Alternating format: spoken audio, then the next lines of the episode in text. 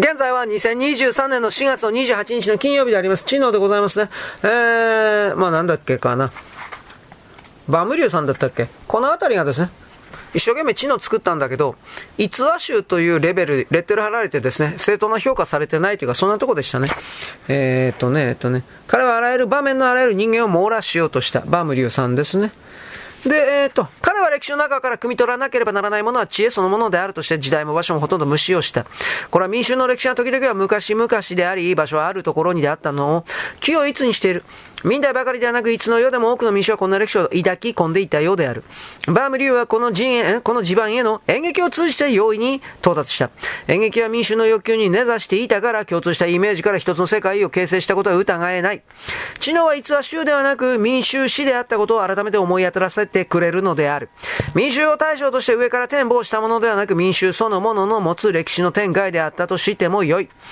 ところがこの知能を師匠とするのは明治以後の私たちの歴史学が決して容認しないばかりか、中国でも清代以降の歴史学は認めようとしなかった。歴史とはどこでも支配の奇跡として定着し、支配のために組み立てられ、支配の目を養うものだったことは共通しており、大多数の人たちにとって自分自身から有利したところで、離合集散する形を見物させられることになっていた。もともと民衆は見物することを好み、批評することを好み、感動することを好むので、歴をそのまま演劇とすることは修正になり、感激者としての座り心地には慣れきっている。こういう民衆にバムリューはお前も頭を動かしてみろと呼びかけてきた。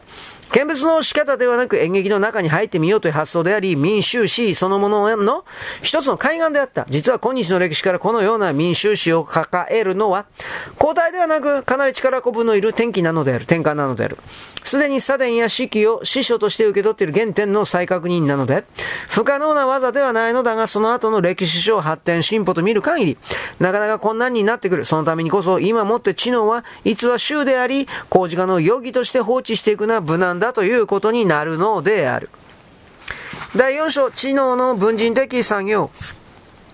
エリートとしての文人。三国の義の文帝宗妃が書いた、えー、天論に、文人愛か論ずるは古よりしかありと言って、昔から知識人はエリート意識が強くて、それだけお互いに競争心の強いものだったことをカッパしている。主来に死体夫と呼んでいる階級は、あるいは君主となり読書人となり、いずれも肝心として政府に、政府に登用されたものであった。このような知識人が容疑とした文章や詩歌は、やがて執筆をもって押されというように筆が立つために、抜擢基準となり、肝心の表芸ととなるようになった。肝心と文人とはその両面を持った一心となり、時には相反した性格を兼ね、時には共通した面を見せて変幻を極めた。ただ関東の頃には、稀であった陰と文人が、宋代あたりから増加して、もうこの統治以後は文人といえばむしろ脱漢人の知識人に送られる称号になったかの漢を、帝を呈した。こうした文人にとって文人としての自負は、私分の能力が画才であって、それが生きがいでもあり、また仲間への連携手段であった。このような才能をもかなぐり捨ててしまえば、彼らは町の無頼感、文盲の異星人と何ら選ぶところのないものになることを最もよく心得ていた。バーム竜は民代の典型的な文人であり、最も市政に近づいた人であり、その知能では夫人のために一部を刑地として先、刑地はあ、ザッチには詐欺官や人形の暴走、暴徒まで取り上げているにもかかわらず、文人としての名誉だけは守らなければならなかった。彼は娼婦などを変えても恥も外部もかなり、かなり捨てた、捨て去ったかに見えたが、やっぱり生命線はあったようである。知能と知能法の次女については先に紹介したが、彼の文人としての面目を示すものは各部の因縁であるから、それも各部の初めに紹介しておきたい。読者にとっては退屈など読ま良いことであっても彼にとってはかけがえのない自分を誇示する場であったかつ、これが書ければこそ何千もの逸話が饒舌に語られるようになったのだと同情してやっていただきたいのである。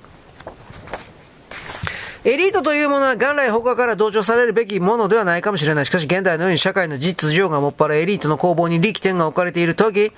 リート保持がどのような形で行われるかは興味がある。かつては権力だけがエリート意識の裏付けになっていたが、当然能力がこれに付加されることになった中世に修辞学がお盆ぜられたのは世界的現象であった。中国でも詩文の才能が早くから一般にもてはやされたが、唐の初め頃までは文学的な仕事を中長の小技といって、癒しむ風潮もないではなかった。生涯かけて熱中すべき本格的な授業ではないとされたわけである。しかし、壮大になるといわば文人は独立した地位を得て、